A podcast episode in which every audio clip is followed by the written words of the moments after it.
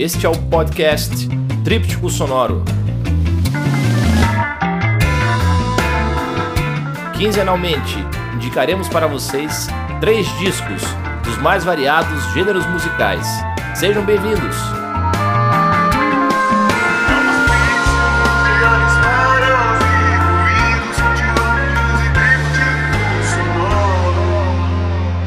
Sejam bem-vindos novamente ao podcast Tríptico Sonoro. Tivemos aí um pequeno hiato, intervalo entre um episódio e outro, porque eu estava justamente lançando o meu próprio disco, Atanário. O disco está em todas as plataformas, podem ouvir no Spotify, no Deezer, Palco MP3, onde quiserem. Escutem lá, Atanário, Alex Sugamosto. Qualquer dia eu chegarei nos limites da autopromoção e vou fazer um programa sobre o meu próprio disco. Nada mais justo, né? Mas não é hoje esse dia. Hoje eu vou falar aí de outros três excelentes discos, começando com um disco que foi lançado este ano, 2021, com o título de Mercy, a artista se chama Natalie Bergman e é uma moça que vive ali na região de Chicago, nos Estados Unidos. Natalie Bergman, para quem não sabe, não associou o nome com a pessoa, faz parte também de uma outra banda de pop indie que é, se chama Wild Belly. E ela nessa banda ela trabalha junto com o irmão dela, o Elliot Bergman. Né? Mas Recentemente, há alguns anos, é, não sei exatamente a data, a Natalie Bergman perdeu o pai, né? O pai da, Natalie do Elliot, por claro, morreu num acidente de carro e ela ficou muito abalada com esse acontecimento, porque o pai, segundo, é, segundo ela diz, era o principal incentivador da música dela, o principal crítico, o principal fã né? era quem dava o suporte de carreira para ela. E o pai dela então morreu num acidente de carro. E ela ficou muito chocada com esse acontecimento e foi para um monastério pensar na vida, refletir e assim por diante. Ela, ela é uma pessoa religiosa, né, cristã. E depois de sair desse monastério, no monastério e após, logo após, ela escreveu, portanto, as canções deste álbum Mercy, que foi lançado em 2021 pelo selo Third Man Record, que é o selo do Jack White. Para quem não sabe, o Jack White, né, famoso pela sua participação na banda White Stripes, né? O Jack White também tem um disco solo e ele é um produtor também, dono de selo. Então a Third Man Record gravou o disco Mercy da Natalie Bergman. Muita gente pode achar estranho esse disco porque ele é um disco praticamente gospel.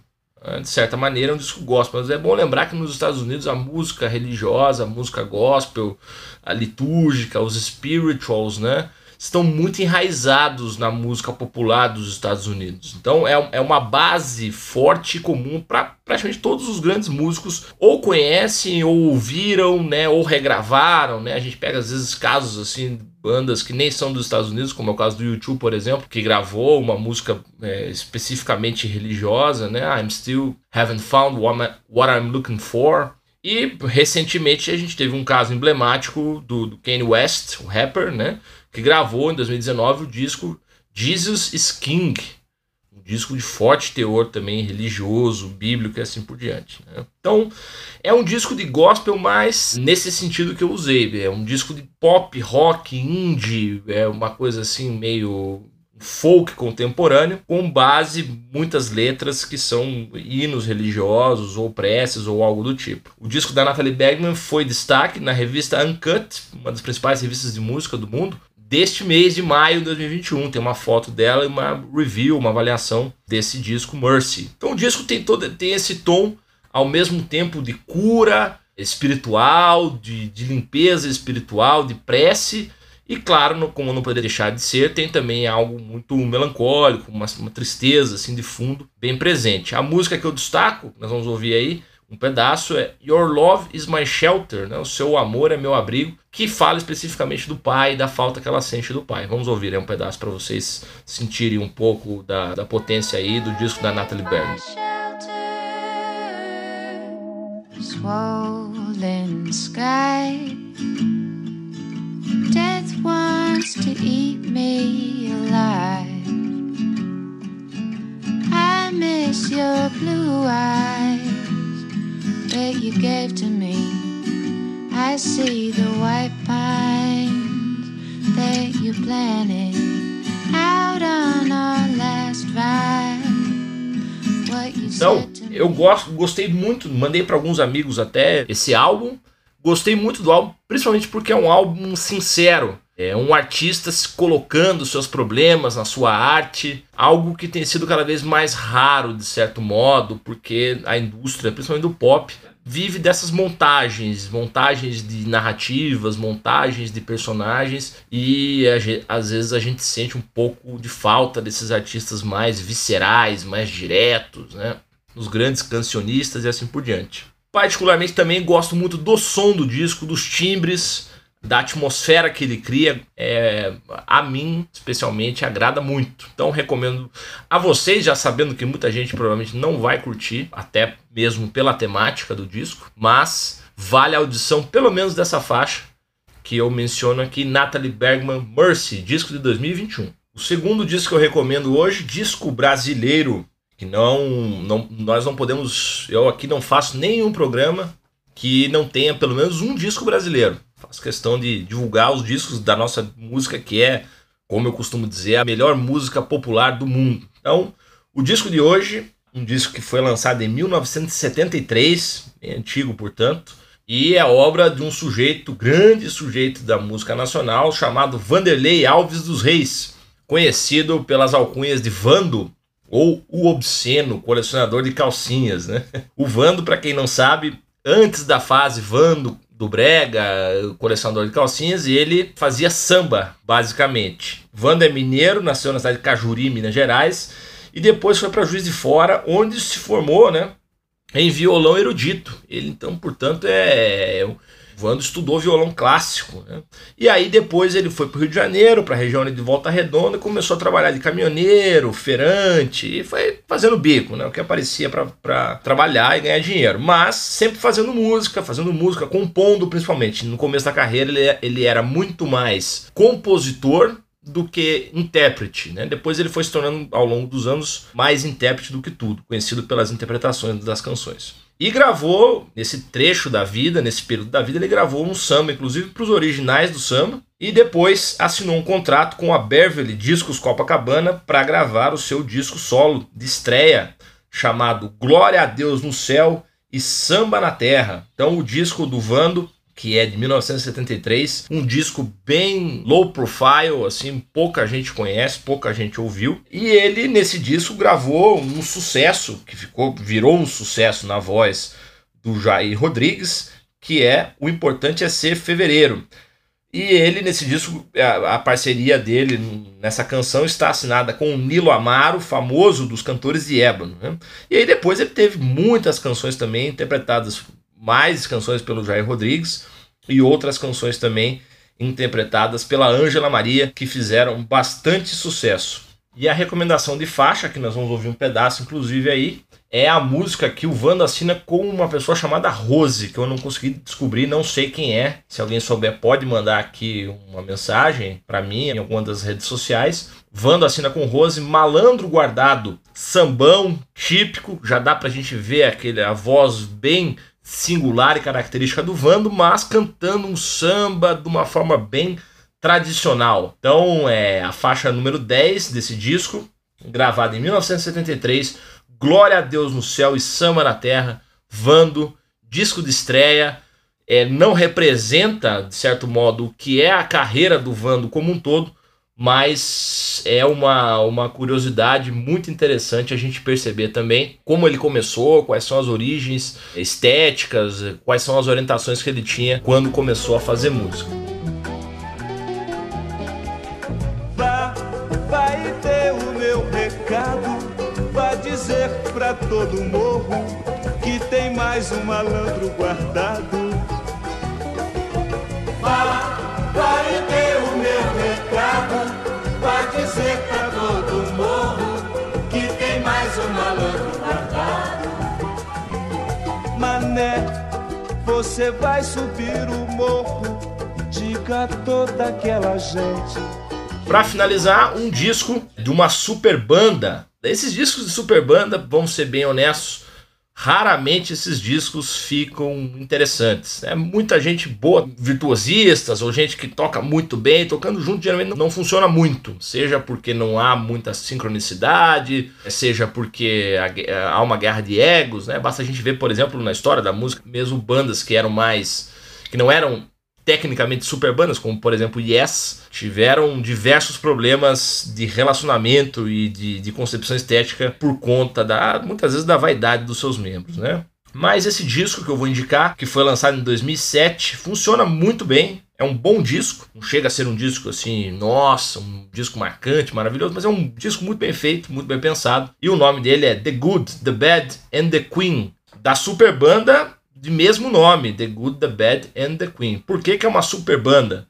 A formação da banda é a seguinte: o, o, vocalista e pianista é o Damon Albarn, que é famoso por ser membro do, Blur, né? Quem nasceu aí nos anos 1980 e pegou a MTV Brasil ali no meio dos anos 1990 lembra muito bem daquela canção Song 2, né, em que os caras estavam numa sala, depois ele era arremessado nas paredes e gritava e etc. Então o Damon Albarn já é muito longo de estrada aí no rock. E também, claro, o trabalho talvez principal dele mais famoso, Damon Albarn, que é o Gorillaz. Então ele é a mente pensante, né, que, que fez aí esses discos tão bem sucedidos e, a estética, a, a ideia dos personagens, do né, desenho animado e assim por diante, que foi um marco uma mudança de mentalidade em relação ao que seria, inclusive ao que seria uma banda. Né? Então, Damon Albarn é o líder, de certo modo, desse supergrupo,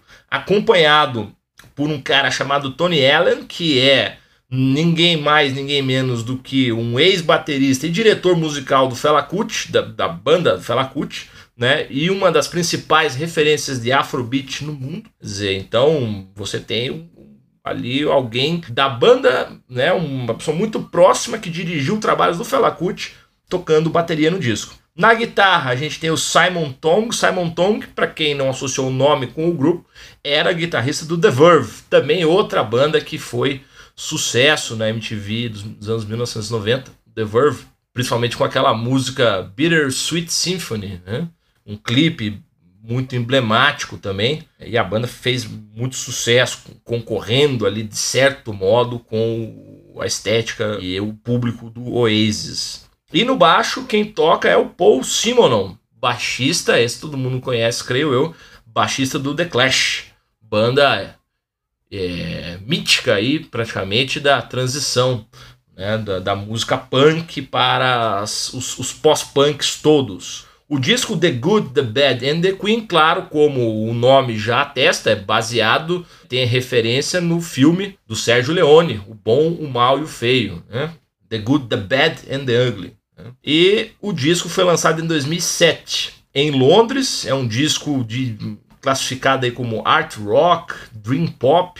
Tem bastante do Damon Albarn no disco, como não poderia ser diferente, então não foge muito daquela atmosfera que é bem característica de algumas fases do, ali do Gorillaz também e do, de outros trabalhos né, do Damon Albarn. Né? A gente percebe no disco muitas influências do Britpop, não poderia ser diferente, dos Kinks, porque os The Kinks, a banda, tem sido alvo de uma espécie de um resgate aí por parte de músicos eh, ingleses e também vemos alguma coisa, embora num nível de criatividade um pouco menor também, do Mori Blues. Mori Blues, para quem não sabe, Banda que tem é, na sua carreira uma, uma série de discos memoráveis. Qualquer dia eu vou falar aqui do. Vou indicar um disco do Mori Blues para vocês. Muitos críticos é, acharam esse The Good, The Bad and The Queen, é, o álbum de estreia da Superbanda, acharam um disco um pouco assim pretencioso, até sem conjunto, né, meio monótono, repetitivo. Mas eu considero um disco que não é regular, nem todas as faixas são muito boas, mas é um som muito bem produzido e interessante, com diversas camadas também. A faixa que me chama a atenção se chama Greenfields. Na verdade, essa faixa Greenfields, o Damon Albarn escreveu para e com, de certa maneira, a Marianne Faithful. Todo mundo que também curte música mais folk é, dos anos aí 1970, 80 sabe quem é a Marianne Faithful. E a Marianne Faithfull gravou uma versão dessa música com outro nome e algumas alterações na letra. Quer dizer, a letra que ela gravou é diferente da letra que o Damon Albarn gravou como Greenfields. A, Marianne Faithfull gravou a música como Last Song. Vamos ouvir um trecho aqui dessa música Last Song.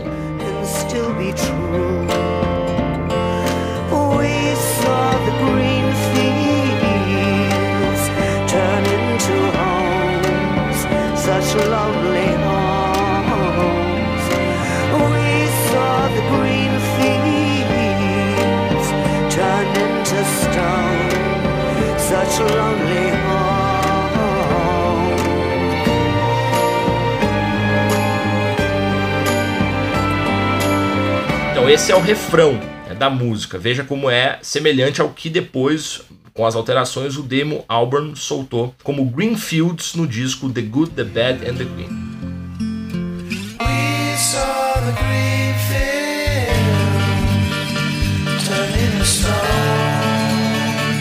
Portanto,